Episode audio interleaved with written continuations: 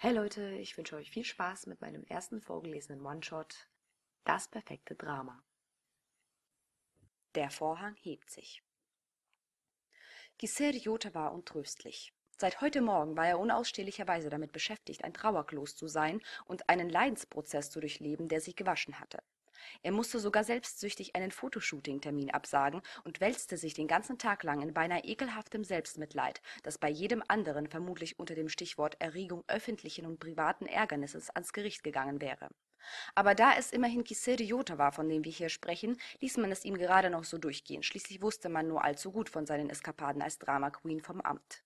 Genau dadurch war er ja quasi erst recht berühmt geworden, und im Endeffekt fiel es ja doch nur hauptsächlich auf die Nerven eines ganz gewissen Herrn zurück, welcher übrigens genau in diesem Moment, am späten Nachmittag, widerwillig vom polizeilichen Dienst nach Hause eilte, um endlich herauszufinden, was eigentlich vorgefallen war. Zuerst hatte sich Aumine Daiki angefangen, ernsthafte Sorgen zu machen, als er die Tür aufmachte und Kise in einer schlaffen, apathischen Pose auf dem Boden des gemeinsamen Wohnzimmers sitzend vorfand. Mit feuchtem Blick strich besagter zitternde Hand über den Deckel einer viereckigen Holzschatulle und war offenbar kurz davor, die Arme um seine angewinkelten Knie zu schlingen und den Oberkörper hin und her wanken zu lassen. Dann sah er mit Verzweiflung auf und verlieh damit dem dramatischen Gemälde das i-Tüpfelchen. Genau das i-Tüpfelchen, das Aumine letztendlich dazu autorisierte, mit 99,9%iger Sicherheit sagen zu können, dass das hier mit Ernsthaftigkeit nichts zu tun hatte, wenn es Gieße schon auf diese Art und Weise ausarten ließ. Mit einem genervten Seufzen bedauerte Aumine kurz die Tatsache, dass er sich aufgrund von Kieses warnender und flehender Nachmittags-SMS beeilt hatte, heimzukommen. Dann zog er die Jacke seiner Uniform aus, warf sie auf die Couch und schmiss sich auf das Polster daneben, unweit des verstörten blonden Wracks. Also, was ist los? fragte er anschließend direkt und ohne Umschweife. Ein leises Wimmern drang zu seinem Ohr durch, und er sah schräg zu seinem anstrengenden Lover runter, der den Blick sofort nach der Ansprache erwiderte. Seine Augen waren gerötet, und die langen Wimpern klebten wegen der Feuchtigkeit der wohl vergossenen Tränen zusammen. Sie ist tot, sagte er dann nur mit bebender, desillusionierter Stimme. Wer? Sie hatte mich so lange begleitet, so lange, Auminecci. Wer ist denn tot, um Himmels willen? Theatralisch und ohne auf Aumines Fragen auch nur im geringsten einzugehen, fasste sich Kiese mit dem Handrücken an die Stirn, während er traurig in die Ferne starrte. Wie soll ich jetzt nur jeden Tag aufstehen? Wie soll ich nur weiterleben? schnitt Kieses kummervolle Stimme wieder durch den Raum. Okay, pass auf, Ryota, verkündete der inzwischen ziemlich verärgerte Polizist warnend. Entweder du erzählst mir jetzt, was los ist, oder ich nehme Kagamis Vorschlag, saufen zu gehen, doch noch an. Nein! schallte es im Raum wieder, und Kiese heftete sich ruckartig an Aumines rechtes Bein, als würde er ihn daran hindern wollen, in den Krieg zu ziehen. Nein, verlass du mich nicht auch noch, Auminecci. Ich flehe dich an.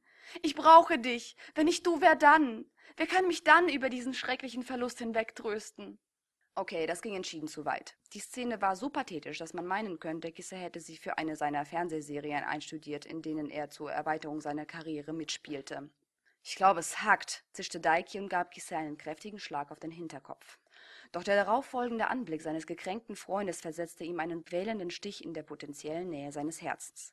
Jenem Anblick konnte vermutlich höchstens Akashi Sejuro standhalten. Vielleicht nicht einmal der, weshalb Kisa auch ganz genau wusste, dass er so etwas niemals bei ihm abziehen durfte, da Akashi nämlich eher dazu tendieren würde, Kisa von seinem Leid mit augenblicklicher Sterbehilfe zu erlösen.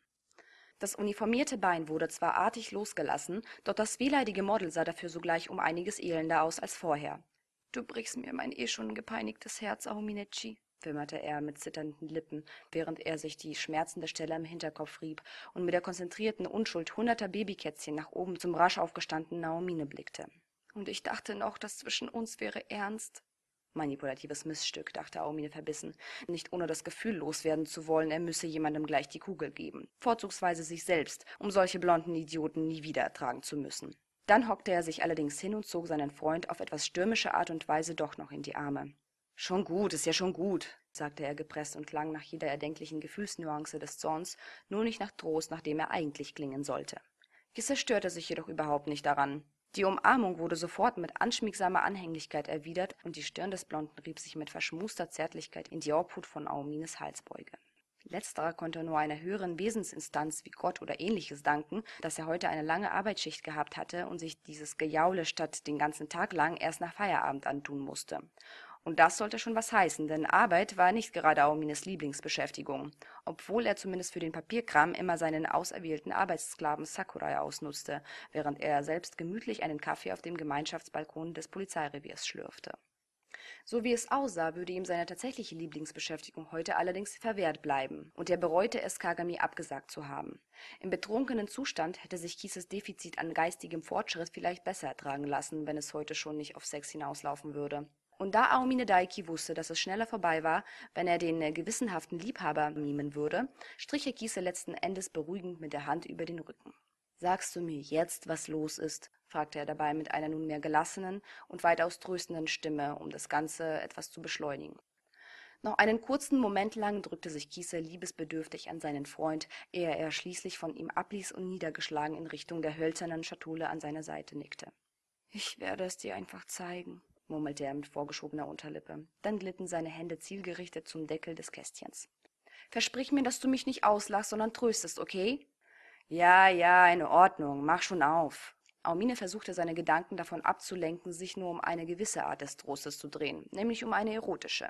Nicht, dass er heute Nacht zum Schlafen wieder auf die Couch verbannt wurde, denn egal wie übertrieben Kisses Drama sein mochte, konsequent war dieser allemal gern, wenn man dessen emotionale Ergüsse nicht ernst nahm. Mit spannungsgeladenem Zögern entfernte Kiese den Deckel und Aumine erblickte nun endlich den Inhalt und den Grund des ganzen Dilemmas. Dein Ernst? fragte er trocken. Ja, Ominechi, voll und ganz. In der Schatulle, die von innen offenbar wie eine Art Sarg für handgroße Menschen präpariert worden war, lag weder Däumelinchen noch eine tote Maus, noch war es im entferntesten etwas, das man hätte jemals als lebendig bezeichnen können. Es war nämlich nichts mehr und nichts weniger als eine simple Keramiktasse. Besser gesagt die Scherben einer simplen Keramiktasse. Und leider Gottes nicht nur irgendeiner simplen Keramiktasse. Aumina erinnerte sich vage.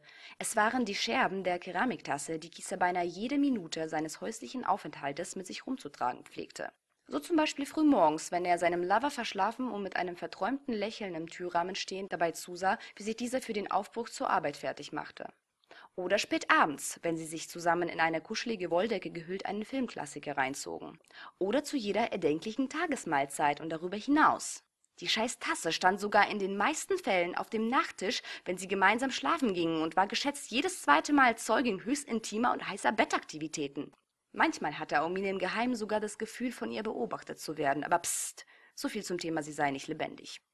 Wie dem auch sei, Aumine Daiki konnte nun mit Gewissheit sagen, dass, ja, er hatte eine der wohl dümmsten Blondinen zum Lava, und nein, es war noch vorläufig kein Grund, sich über ihren gemeinsamen Beziehungsstatus Gedanken zu machen. Denn einerseits war Kieses Reaktion auf das Zerbrechen seiner Lieblingstasse vielleicht das Bekloppteste, was man sich je vorstellen konnte, doch andererseits war es ja irgendwie auch ganz süß vorausgesetzt man ignorierte das tatsächliche Ausmaß des elendigen Leidens, das Kieser an den Tag legte. Dieses weckte in Aumine nämlich sowohl einen krankhaften Beschützer als auch einen herausragenden Mörderinstinkt, wobei sich der Polizist bewusst war, dass er sich besser für Ersteres entscheiden sollte, wenn er noch seinen Job behalten wollte.